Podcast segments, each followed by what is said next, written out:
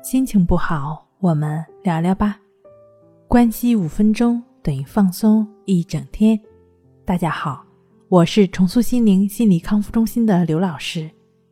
今天要分享的作品是我们学到的爱是有条件的。我们开始变得迷失，我们开始疯狂的向外寻求认同、接纳和尊重，而这一切的背后都是源于对爱的诉求。当我们得不到的时候，就会变得紧张、焦虑、恐惧、抑郁等等各种痛苦接踵而来。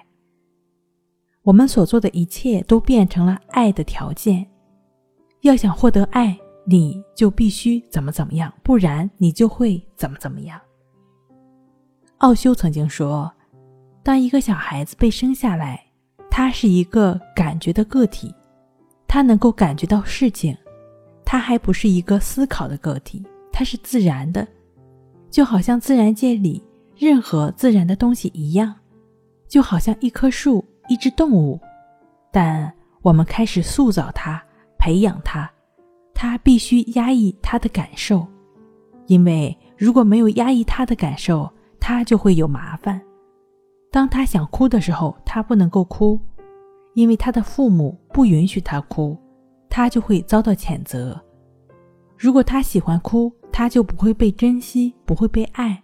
他并没有按照他本来的样子被接受。他必须好好做，按照一个特定的意识状态或理想好好的做。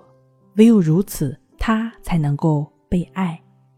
那我们想想自己，我们的爱是有条件的吗？